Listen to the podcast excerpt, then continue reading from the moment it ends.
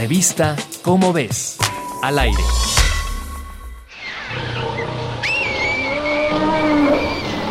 Investigadores de la Universidad de Salisbury, en Maryland, Estados Unidos, analizaron la información de 20.748 especies en peligro de extinción para averiguar cuál es la principal amenaza que las colocó en la lista roja de especies amenazadas.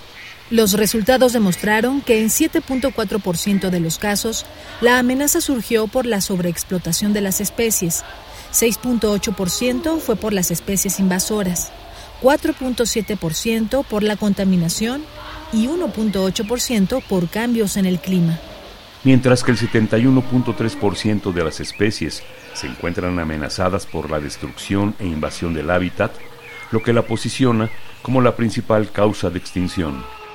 Este hecho presenta muchas aristas a las cuales hay que empezar a poner atención. La primera de ellas, la explosión demográfica. Actualmente somos alrededor de 8 mil millones de seres humanos habitando el mundo, lo que supone una tremenda presión para los ecosistemas. Este estudio, publicado en la revista Conservation, Science and Practice, ofrece varias posibles soluciones.